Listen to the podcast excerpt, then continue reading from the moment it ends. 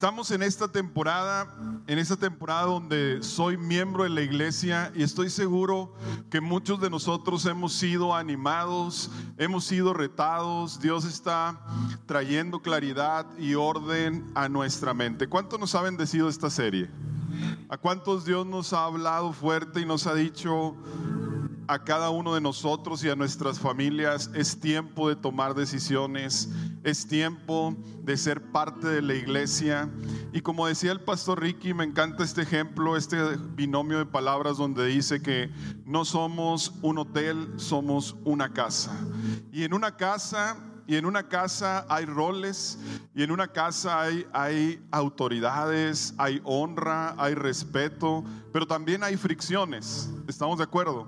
En una casa, en una familia hay fricciones, nos peleamos a veces entre hermanos, tenemos diferencias, nos ofendemos, nos herimos, pero siempre hay un guía entre nosotros que son nuestros padres y nos direccionan y nos corrigen y nos animan y hacen y buscan que la familia siempre esté a cuentas, que la familia siempre esté unida. Y es lo mismo que Dios quiere hacer con nuestra iglesia, que estemos a cuentas con Dios, que seamos una iglesia unida, que caminemos juntos y que podamos seguir buscando más y más del amor de Cristo en nuestras vidas para poder dar de gracia lo que de gracia hemos recibido. Así que, pues el día de hoy hay un tema especial, hay un tema que, a mí al menos me encanta, el tema de las familias, y este tema es guiaré, guiaré y permaneceremos en familia en nuestra iglesia.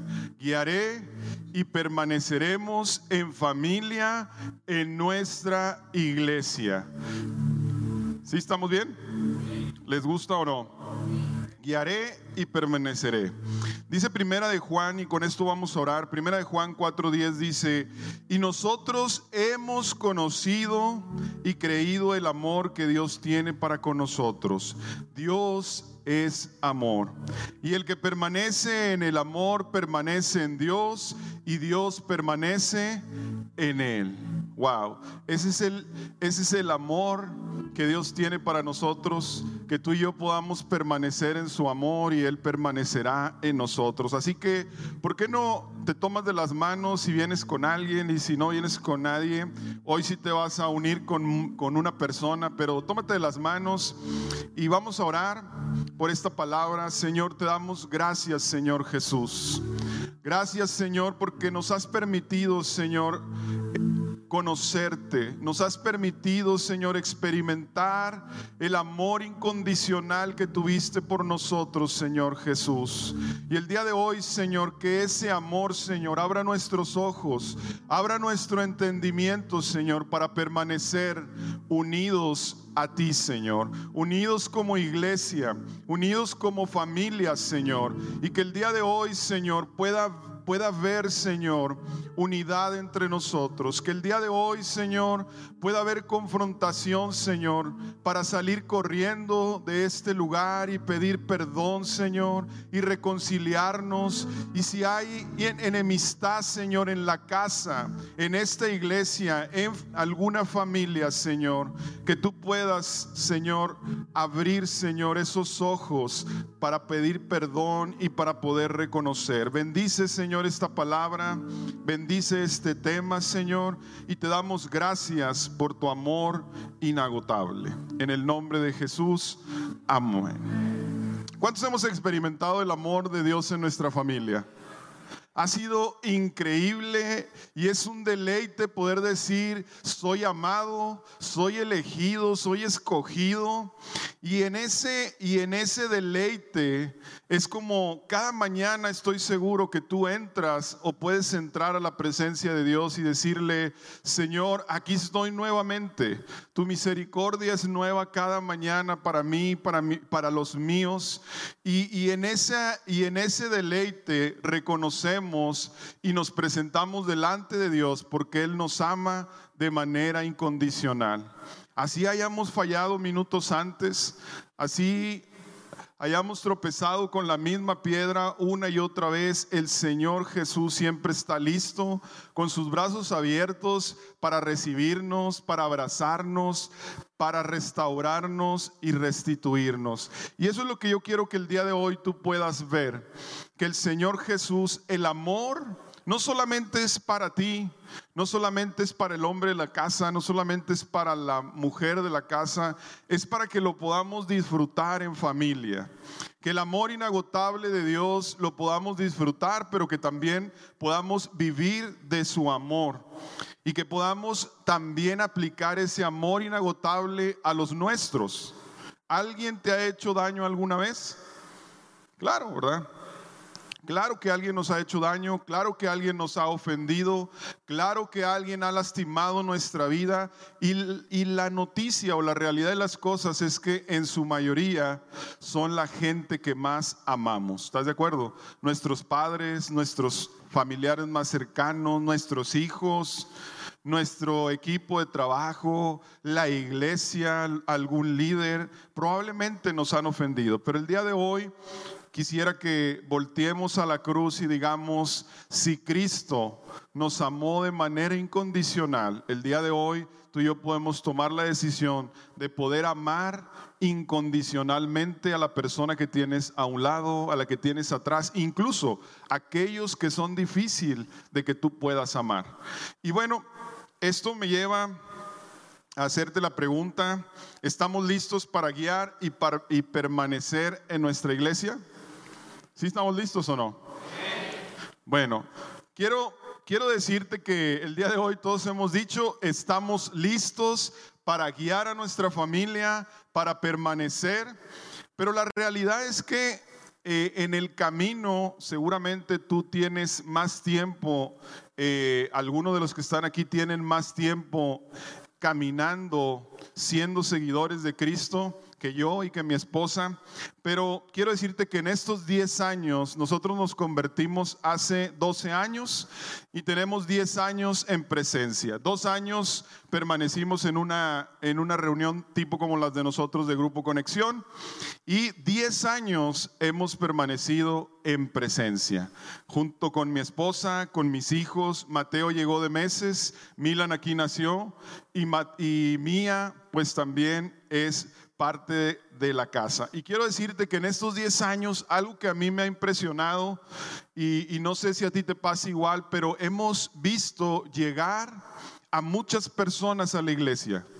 Hemos visto llegar, pero también hemos visto un fenómeno, que muchas familias se han ido. Muchas. ¿Sí? De cuando estábamos en el Realín, Javier, de cuando estábamos en, en Central ahora, vemos que muchas familias se han ido y de repente pareciera que es una iglesia nueva, pero lo, lo, que me llama la atención de todo esto y a donde quiero que pongamos ahorita nuestro foco es que, ¿qué, qué pasa? ¿Por qué nos vamos? ¿Por qué no permanecemos? ¿Por qué no tomamos y asumimos el rol de guiar a nuestra familia para permanecer en su iglesia, estar plantados y dar muchos frutos? Porque ese es el llamado de Dios para ti y para tu familia. Pero pasan dos ciclos interesantes, al menos así lo quiero resumir. Un ciclo es que por lo general, y seguramente te puede llegar a pasar, pero quiero que, te, que luego te enfoques en el segundo ciclo. El primero te puede llegar a pasar, o es una casi garantía que puede suceder.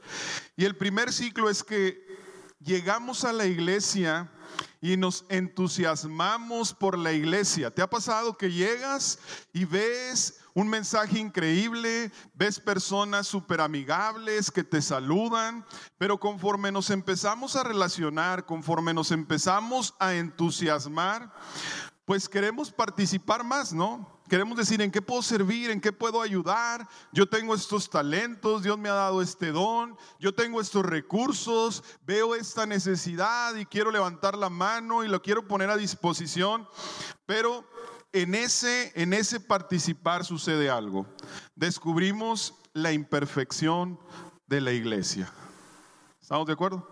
Empezamos a ver que pues el de al lado nos saluda que cuando empezamos a querernos poner de acuerdo para servirle a Dios, de repente alguien tiene una actitud distinta a la nuestra o no la mejor, de repente nos ofendemos, de repente no, no nos hacemos malas caras y es producto de la convivencia, pero es producto de que empezamos a ver pues una iglesia obviamente imperfecta, pero eso nos lleva a desanimarnos y en alguno de los casos la triste realidad es dejar la iglesia.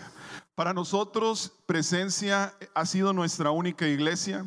Y cuando vemos familias que se van, al menos a mí y a mi esposa platicamos y digo, no puede ser. Hay un dolor en nuestro corazón, sufrimos y decimos, no, ¿cómo? Y empezamos a cargarnos y qué nos hace falta y qué dejamos de hacer y por qué no hicimos. Y luego de repente también nos enojamos y por qué. Y, pero lo que quiero decirte es que esto nos lleva a un, a un segundo ciclo y es, ninguna iglesia es perfecta. ¿Estamos de acuerdo? Ninguna iglesia es perfecta, ninguno de los pastores somos perfectos, ni tampoco vas a encontrar un pastor perfecto. Ningún miembro de la iglesia es perfecto. Y lo que hoy quiero decirte con esto es que ninguno de nosotros somos perfectos. Distamos mucho de ser perfectos. Distamos. Pero en muchas ocasiones, en muchas ocasiones, nos, nuestro nuestro ojo solo ve hacia afuera y difícilmente nos paramos en un espejo y nos volteamos a ver.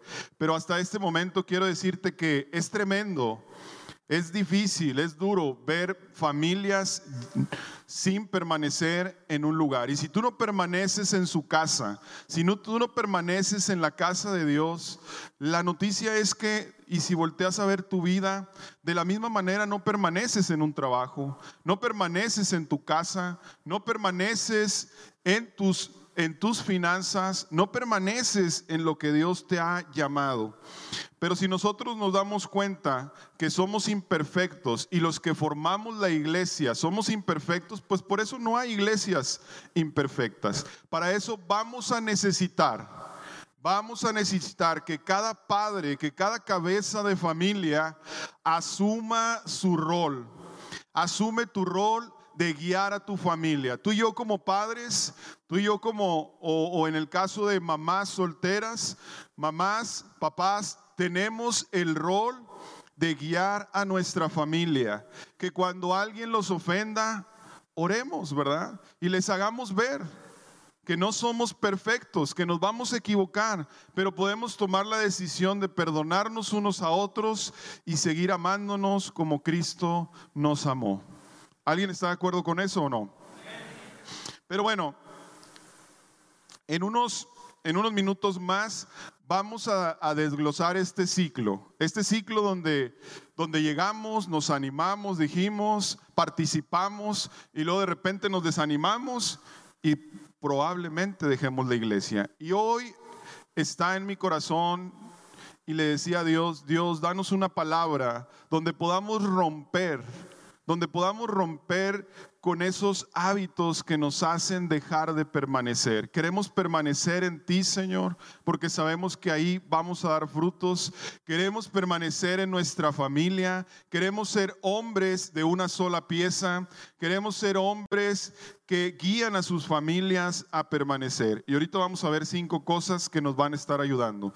Pero quisiera nada más seguirte terminando de contar esta historia de nuestro caminar en estos 10 años en la iglesia de Dios, en la iglesia presencia.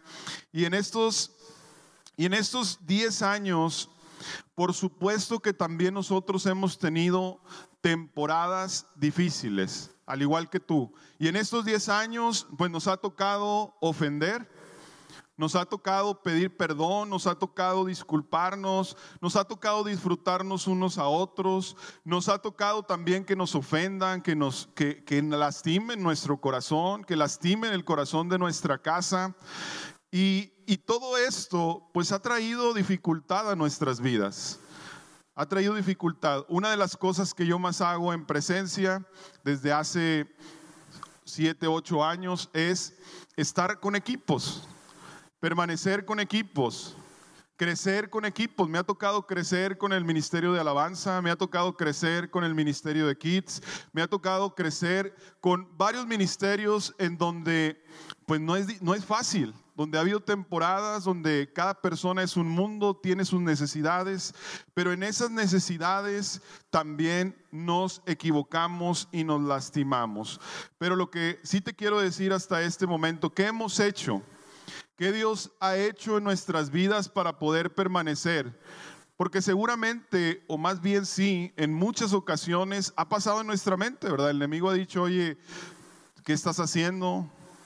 le estás quitando tiempo a tu familia, no vale la pena, hay gente que no entiende y, empiezas a ponerte otros lentes, pero la verdad es que Dios te pone unos lentes de gozo, unos lentes de amor. Y algo que hemos aprendido en este tiempo es descubrimos el gozo de servir en la iglesia y a quienes pertenecen a ella.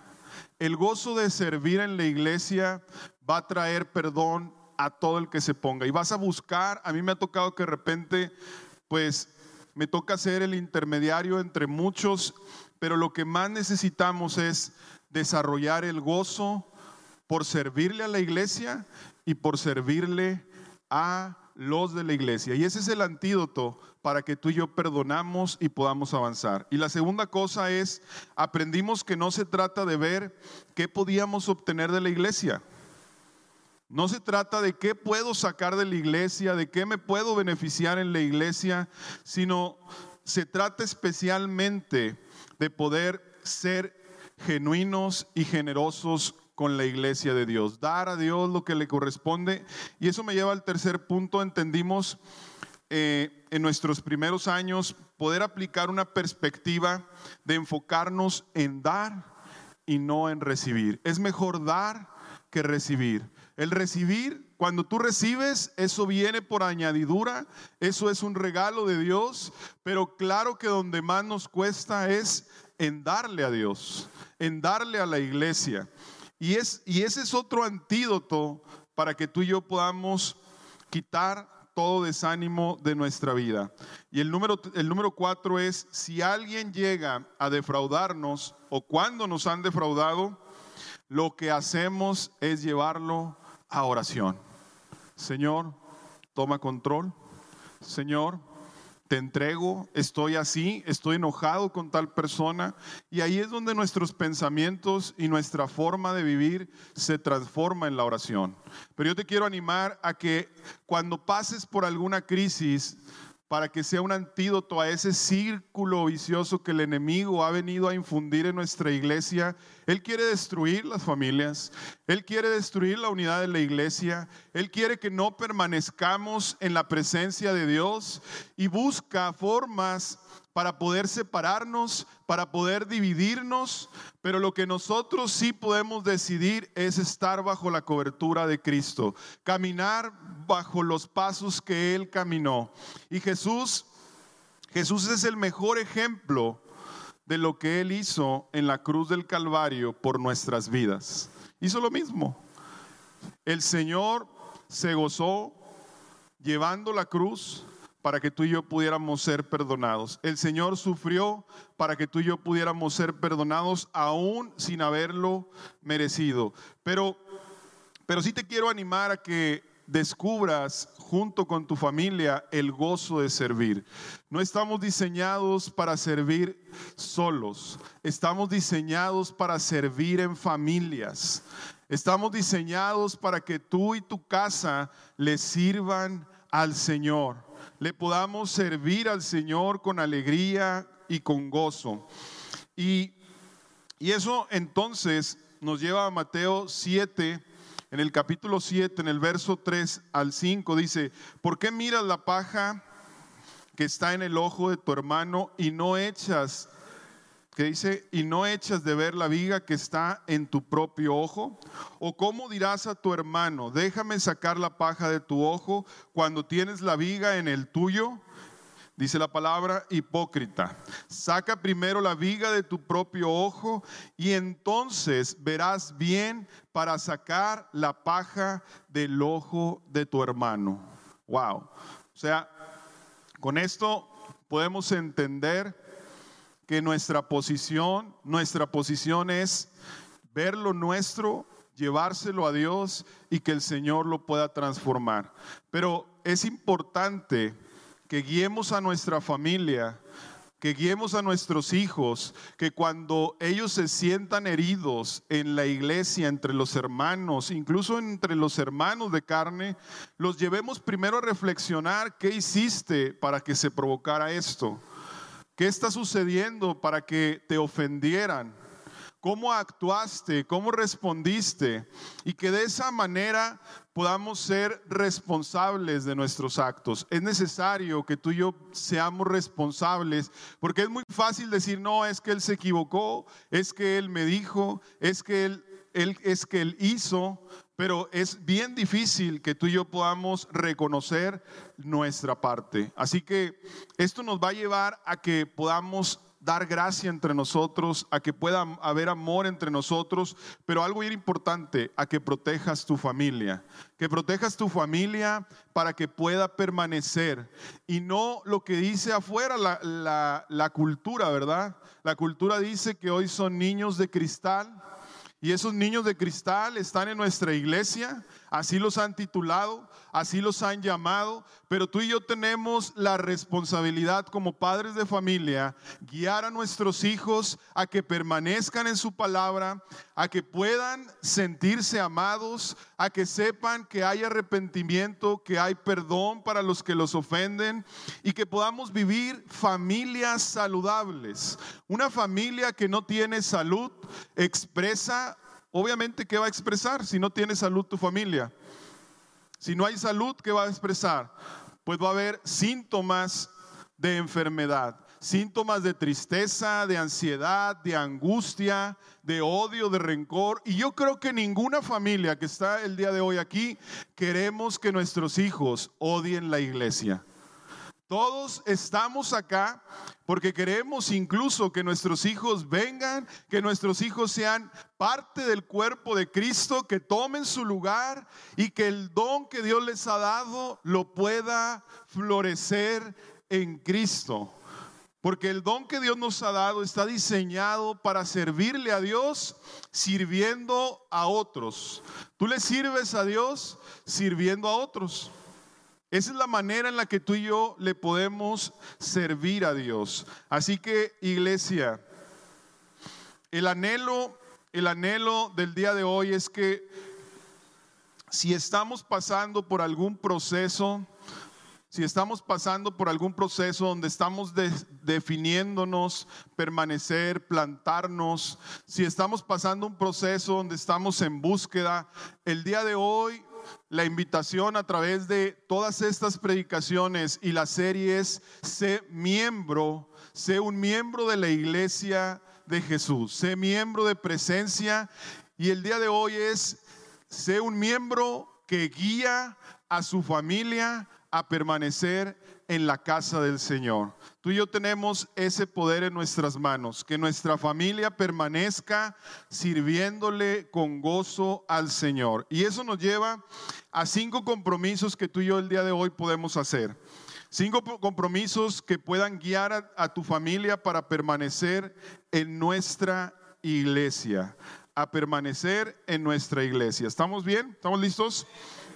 El primer, el primer eh, compromiso que quiero que hagamos es guía a tu familia a relacionarse con las familias de la iglesia. Guía a tu familia a relacionarse con las familias de la iglesia. Es importante hacer relación. Es importante hacer coinonía, juntarnos, unirnos, platicar. Yo en estos 10 años he visto y, y, hemos desarrollado entre familias, entre nosotros, una amistad, un querer, un amor. Pero también, ¿sabes qué? Hemos hemos hecho una comunidad para nuestros hijos.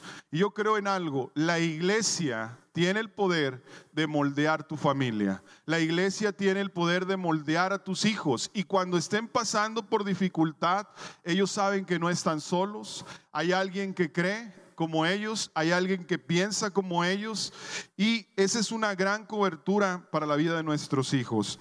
Así que eh, vamos a guiar a esa familia a que se relacione y quiero que hagamos una diferencia en estas en estas cosas. Y hasta aquí quiero hacer un paréntesis. Puede ser que tú vengas solo, que no esté tu familia aquí.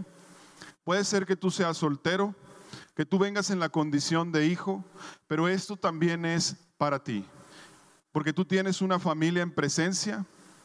Y además de que tienes una familia en presencia, tienes una familia que se convierte, y quiero que se convierta el día de hoy, en tu campo misionero que se convierta en ese lugar para llevar nuevas noticias, que se convierta en ese lugar para que vayas por ellos y los traigas a la casa del Señor.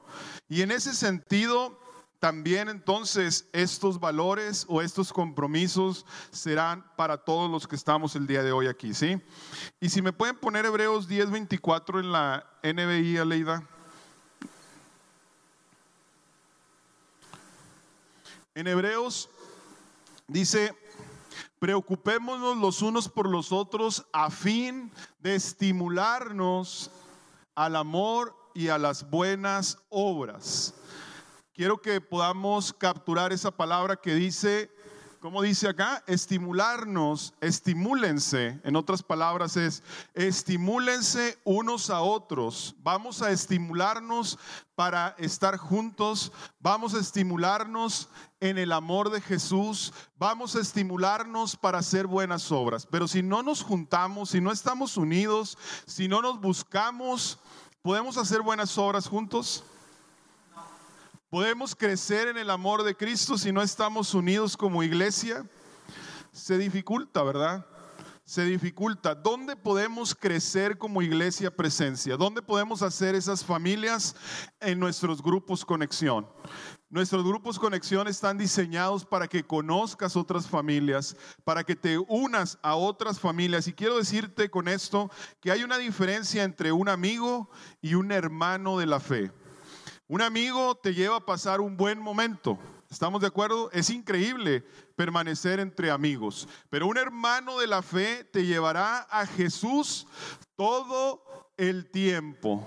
Un hermano en Cristo te va a llevar a Jesús en todo momento. Cuando tengas problemas de decisiones financieras en tu matrimonio, y ese es el punto de unirnos, ese es el punto de reunirnos con otras familias, que podamos crecer en el entendimiento de Cristo, que nos podamos llevar unos a otros a Jesús y que ese amor se permee. A mí me ha tocado convivir con muchas de las familias y entre nosotros nos ha tocado moldear, admirarnos, animarnos, ver lo que Dios está haciendo en la vida de cada persona y eso y eso es bueno.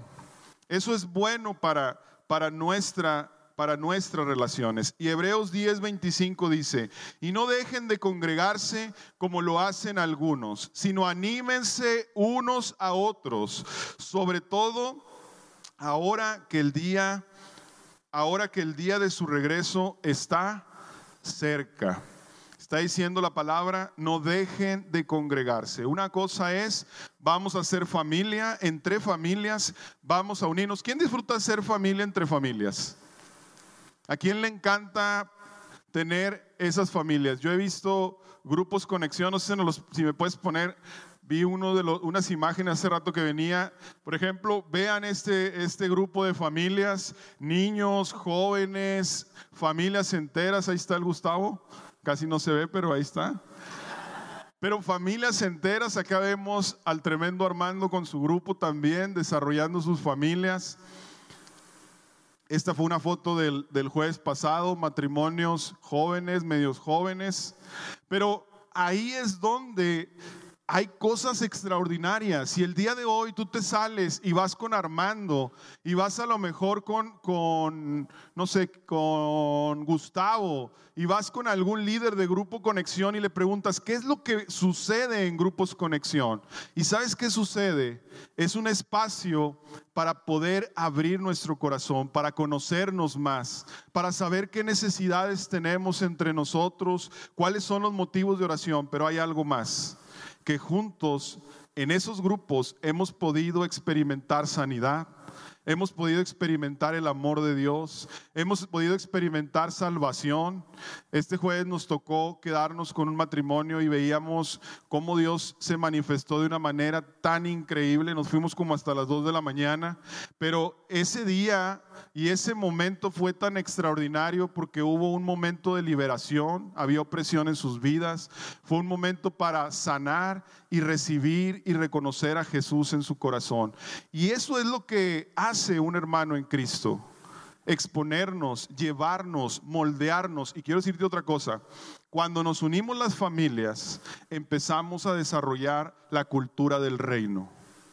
¿Te ha pasado que estás alrededor de la mesa y alrededor de la mesa es cuando más conoces a las personas? Cuando estás en un restaurante, ya sabes el que no quiere dejar propina, ya conoces al que es súper generoso con la propina, ya conoces al que regaña al mesero, que tiene mal carácter. ¿No, ¿No tienes de esos amigos? Nos ha pasado, ¿no? Pero ahí el líder, cada uno de nosotros, y lo mismo pasa en nuestros hijos. Cuando estás a la mesa, yo reflexionaba y tengo y veía la escena de mis hijos a la mesa compartiendo el pan y uno le sale lo envidioso. Dame, te quito, déjame me lo, déjame más. Mamá, ¿por qué me serviste menos? No te voy a decir quién, porque si no va a salir lo vas a juzgar al pobre. No, pero sí, pero sí tenemos eso, ¿verdad? Y tenemos a la otra que quiere, bueno, pues nomás tenemos una mía, la otra que quiere andar ayudando, quitando, y si no, si no hace lo que, lo que ella quiere, que el mantelito, que el vaso, pues se hace una revolución. Yo creo que todos tienen acá una hija que es revolucionaria, ¿verdad? Pero, pero ahí es donde también se puede moldear nuestra cultura. Tú y yo tenemos hábitos que el Señor quiere que dejemos tú, y yo tenemos cosas que el Señor quiere que perdonemos y vas a tener siempre a un hermano que te va a poder ver con los ojos de la palabra de Dios para animarte, para guiarte. Y la número dos es guía a tu familia a que juntos, a que juntos, es que volteé a ver el reloj y me, me puse nervioso a la Guía a tu familia a que juntos sirvan en su iglesia. Levanten las manos las familias que vienen aquí. Levanten sus manos. ¿Cuántas familias hay? Todos somos familia. Levanten sus manos. Levanten las manos. Unos las levantan como que poquito, vienen menos o vienen más. Y si, si tú te das cuenta, voltea un poquito, dejen sus manos arriba. Somos un montón de familias representadas en presencia. ¿Estamos de acuerdo? Somos muchas familias representadas en, presencia y quiero decirte que cada familia, el día de hoy yo puedo declarar que va a haber, que Dios va a desatar a cada familia. Dios va a desatar un querer por apasionarse en el servicio a Dios. Dios va a poner un querer para servirle a Dios, pero quiero decirte dónde lo primero es en tu casa. Así que si el día de hoy tú estás apasionado por servirle a Dios en esta casa increíble, pero te quiero mandar de regreso a casa y vayas y sirvas primero a tu esposa y sirvas primero a tus hijos y sirvas primero a tus padres y entonces regresemos a presencia y juntos sirvamos con mayor fuerza. Eso es un detonante para nuestro servicio. Eso trae sanidad, eso trae salud. Y quiero decirte que principalmente para mí es un reto. Es un reto porque a mí me toca durante toda la semana invertir muchas horas entre la iglesia y el negocio, pero pero estoy de repente dividido y de repente digo, ¿y qué onda con la familia, verdad? ¿Qué onda con mi esposa? ¿Qué onda con mis hijos? Pero siempre hay un hermano que te dice, oye Víctor, no descuides. Siempre está la hermana, o sea, mi esposa, oye amor, vamos a crecer en esto, vamos a salir juntos, los niños. Y a veces no te tiene que decir tu esposa, con escucharla, con verla, te das cuenta que hemos dejado de servir en casa. Y eso es importante hasta el día de hoy, que podamos regresar a casa y podamos servir. Josué 25, 15, en este último verso dice, por cuanto a mí y a mi familia, nosotros serviremos al Señor. Nosotros se refiere a nuestra familia, ¿verdad? A tu familia. Nosotros está hablando en plural. Toda la familia sirve, toda la familia sirve. Así que, pues el reto es que tú y yo podamos dirigir a nuestra familia a servirle al Señor. Primera de Pedro 4:10 dice, Dios, de su gran variedad de dones espirituales, le ha dado un don a cada uno de ustedes. Úsenlo bien para que, para que, para que sirvan los unos a los otros. Para que sirvan los unos a los otros. ¿Qué dice el Señor? Que el Señor te ha dado dones. Tú no vienes a servir con tus fuerzas, tú y yo no venimos a servirle a Dios con nuestra sabiduría, sino venimos a servirle a Dios con un regalo tan increíble que Dios nos ha dado, que es, es el fruto, es el don que nos ha dado Dios a cada uno de nosotros. Y ese don es un regalo divino. ¿A cuántos de aquí les encanta ser maestros? ¿A cuántos les encanta hablar la palabra de Dios? ¿A cuántos de repente se topan a un amigo y ya le quieres compartir de Jesús? Ese es un evangelista y cada uno de nosotros tenemos un don pero necesitamos usarlo. Y cuando yo digo iglesia, cuando digo presencia, no me estoy refiriendo a que tú tengas una relación con el edificio, tengas una relación con el lugar donde te sientas, con el pastor, sino que tengas una relación que exprese servicio a los que están alrededor de ti. ¿Quiénes? Pues obviamente tu familia, tu iglesia, tu trabajo y que ahí se pueda detonar ese don que Dios te ha dado. Ese don es algo que tú experimentas cada día y lo disfrutas y lo quieres hacer y no necesitas forzarte para, para ayudar a otros. De repente alguien, me encanta cuando alguien pone en el grupo conexión, oigan, alguien está pasando una necesidad, ¿quién puede apoyar? Y siempre hay personas que se caracterizan por decir yo, yo ayudo, ahí va, aquí lo tengo, pasen por él, ¿a dónde lo llevo? Hay necesidad de oración. ¿Dónde es? ¿En qué hospital está?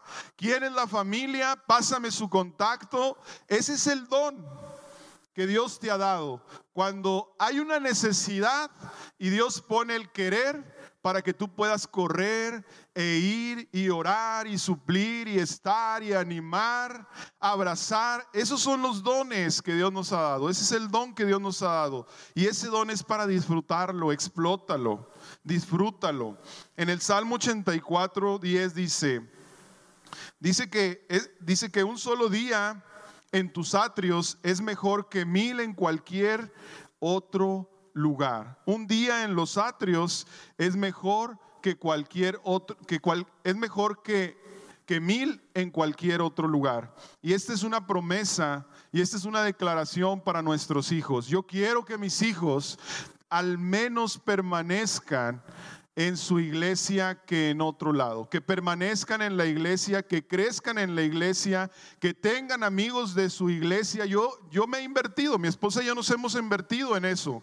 Ese es algo que Dios nos ha dado, que ellos tengan amigos de su iglesia, que tengan de todos lados, pero principalmente que sus mejores amigos sean los de la iglesia. Y eso cuesta, cuesta hablarles a sus papás, cuesta que hagamos comunidad, cuesta que tú abras tu casa, cuesta pues que tú estés al pendiente de los otros, pero eso es mejor que cualquier cosa, porque van a desarrollar buenas amistades, porque les van a ayudar, porque van a caminar juntos, porque van a disfrutar, porque van a hablar el mismo lenguaje, porque se van a pelear seguramente, pero tú y yo estamos como padres para guiarlos al perdón para guiarlos a que vean que no son imperfectos, que no son perfectos y que en esa imperfección ellos pueden estar en paz. Así que yo te quiero animar a que construyas espacios para tus hijos, para que ellos permanezcan.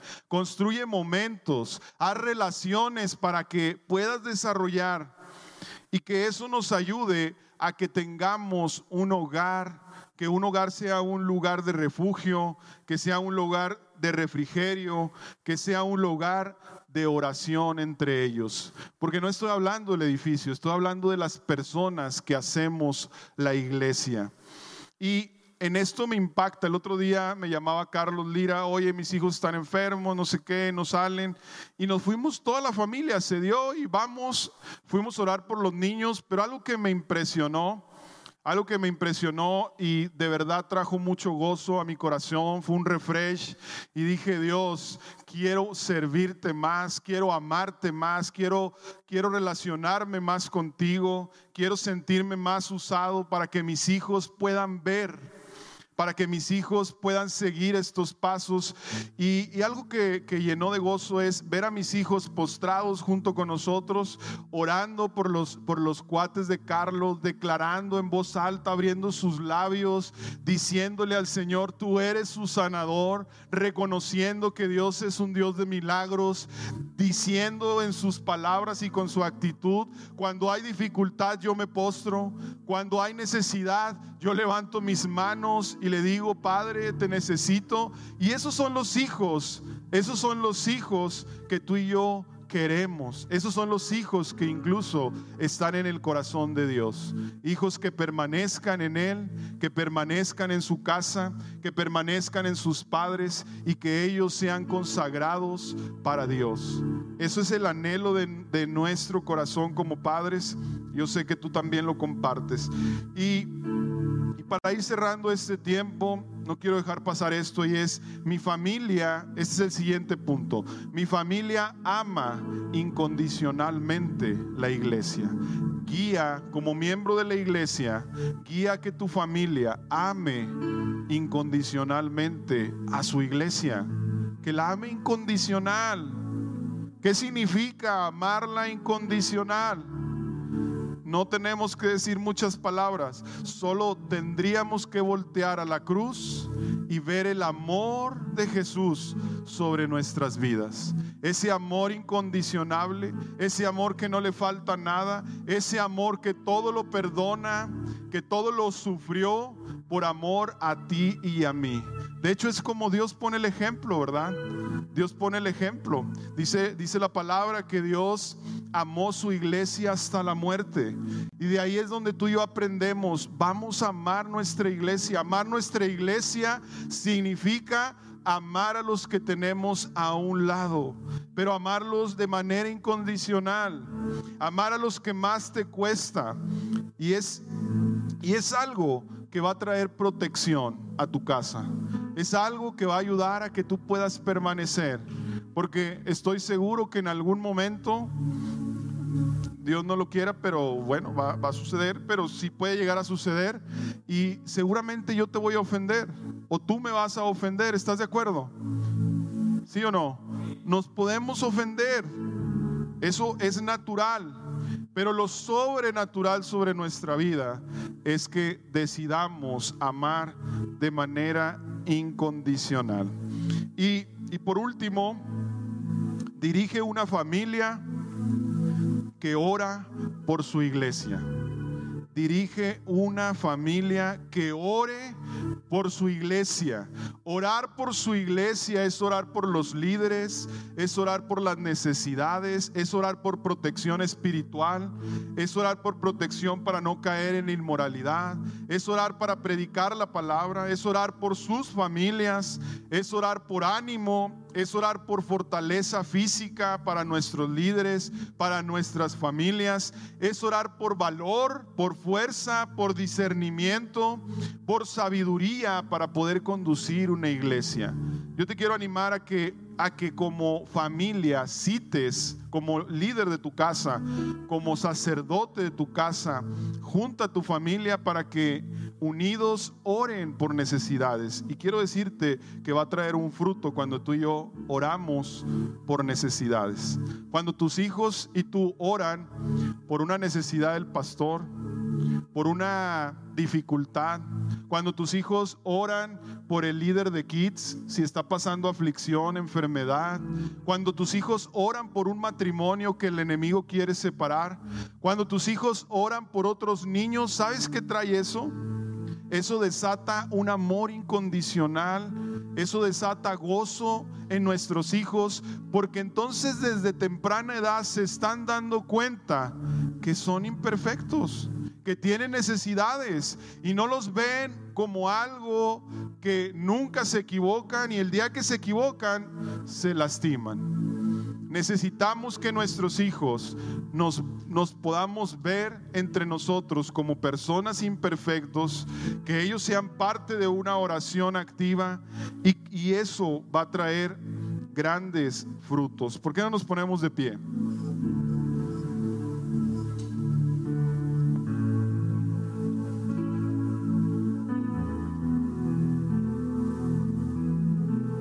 Dice Gálatas 5:22, dice, en cambio, la clase del fruto que el Espíritu Santo produce, la clase de fruto que el Espíritu Santo produce en nuestras vidas es amor, alegría, paz, paciencia, gentileza, bondad, fidelidad. Ese es el amor ese es un fruto, pero si te das cuenta, no es los frutos, es el fruto. Ese fruto viene completo a tu vida. Ese es el amor que vamos a poder experimentar cuando somos padres, cuando somos líderes que decidimos guiar a nuestra familia, guiar a nuestra familia a permanecer. Va a haber frutos, ellos van a desarrollar paciencia, van a desarrollar en sus vidas este fruto que los vemos como amor, alegría y paz en sus corazones. ¿Queremos hijos alegres? ¿Queremos hijos consagrados para Dios? ¿Queremos hijos que tengan hermanos de la fe? Claro que queremos esos hijos, pero muchas veces como padres, como familias, nos hemos dedicado a no te juntes con este, aunque sea de la iglesia, no te veas con él, mira cómo habla, mira cómo dice, mira lo que hace. Y empezamos a comportarnos como en el mundo. Pero cuando alguno de nuestros hijos o alguno de tus hijos se equivoque, nuestra práctica es decir, yo asumo el rol y voy y digo la palabra de Dios para que él pueda entender, ¿verdad? Voy y lo reduco con la palabra de Dios. Oye, tú no eres esto, Dios no ha puesto estas palabras en tu boca. Tú no eres envidioso. Dios te ha hecho, Dios te ha dado para compartir. Y empecemos a declarar quiénes son en Cristo. No lo tienes que regañar porque no es tu hijo, pero sí le puedes afirmar quién es en Cristo. Y eso hace que nuestros hijos puedan desarrollar para cerrar este tiempo, me encantaría, si vienes con tu familia, júntate un momento, júntate más, apriétense un poquito.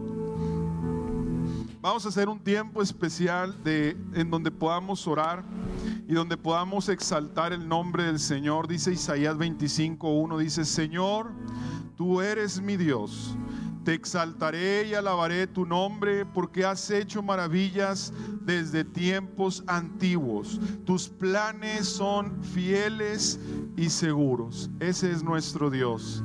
Ese es nuestro Dios que ha hecho su iglesia a través de familias. Tú eres parte de la iglesia, tu familia es parte de la iglesia, tú eres parte de la iglesia y juntos como familia formamos una iglesia. Si el día de hoy no está tu papá, no están tus hermanos, no está tu esposa o, eres parte de un matrimonio donde no son, no, no tienen la misma convicción, quiero decirte que quiero decirte estas palabras. Dice Malequías 2 en el verso 3 en delante. No, perdón. En 1 Corintios 7, 4, 7, 14 dice, pues la esposa creyente da sanidad a su matrimonio y el esposo creyente da sanidad al suyo. De otro modo, sus hijos no serían santos, pero ahora son santos, son santos, dice la palabra.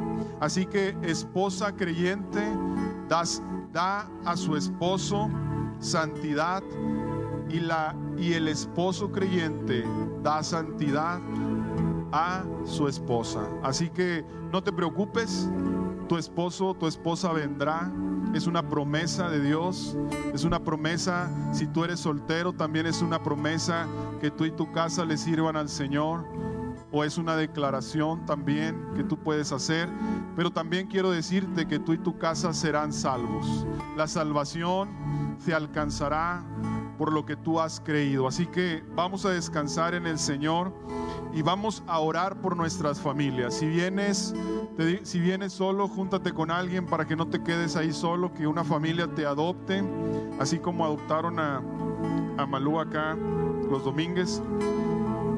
Y vamos a cerrar este tiempo con Malequías 2, 13, 16. Cierra tus ojos y vamos a meditar en esta palabra. Dice, esta es otra cosa, dice la palabra, esta es otra cosa que hacen cubren el altar del Señor con lágrimas, lloran y gimen porque Él no presta atención a sus ofrendas ni las acepta con agrado. Claman porque el Señor no acepta mi adoración. porque el Señor no acepta mi adoración? Les diré por qué. Porque el Señor fue testigo de los votos que tú y tu esposa hicieron cuando eran jóvenes. Pero tú le has sido infiel.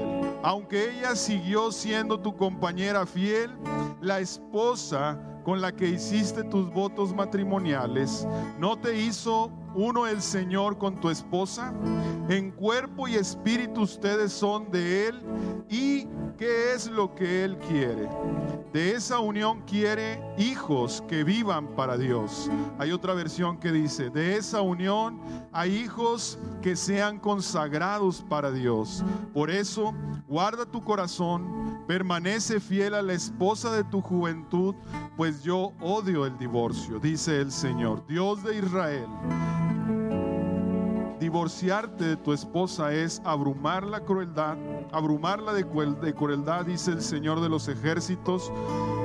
Por eso, guarda tu corazón y no le seas infiel a tu esposa. Y quiero que oremos en esta palabra para que el Señor guarde nuestras familias, para que el Señor guarde los matrimonios de nuestros padres, para que el Señor guarde y restaure los matrimonios de la casa también. Y el día de hoy, Señor, te damos gracias, Señor Jesús. Gracias, Señor, porque nos hemos dado cuenta, Señor, que en muchas ocasiones no hemos sido no hemos sido divorciados o separados de nuestra esposa con un papel físico, Señor, sino nos hemos separado, Señor, desde el corazón, Señor.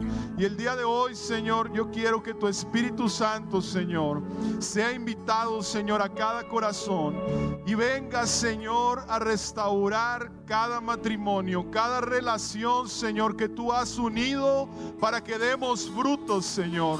Para que nuestros hijos, Señor, sean consagrados a tus pies, Señor.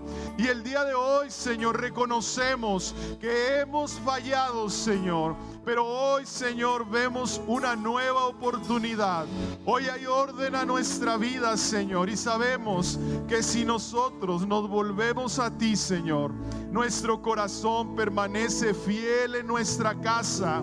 Cada familia, Señor, permanecerá fiel en tu iglesia, Dios. Permanecerá fiel levantando, Señor, tu obra, proclamando tu evangelio, Señor, y desarrollando hijos que sean consagrados a tus pies, Señor. Te damos gracias por cada familia, Señor. Gracias por cada familia que el día de hoy está representada, Señor. Que tú seas, Señor, en medio de cada familia.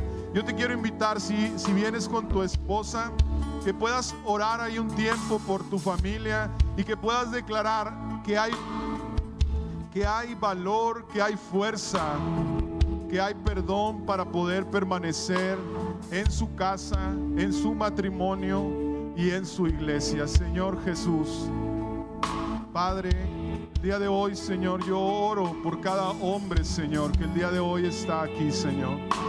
Padre, en el nombre de Jesús, Señor, que puedan ser líderes, que puedan ser sacerdotes, Señor, que sepan que tú les has ungido, Señor, para proteger su familia, Señor, para guiar a su familia, para que sean hombres, Señor, que tengan el corazón de su esposa, que tengan el corazón de sus hijos, Señor, y que cada mujer, Señor, en ese en ese momento, Dios, pueda sentirse protegida, pueda sentirse amada, Señor, pueda sentirse segura porque tú has creado, Señor, cada matrimonio para permanecer, Señor, hasta que la muerte nos separe, Señor. Bendice la vida de nuestros hijos, bendice esta iglesia en el nombre de Jesús. Amén.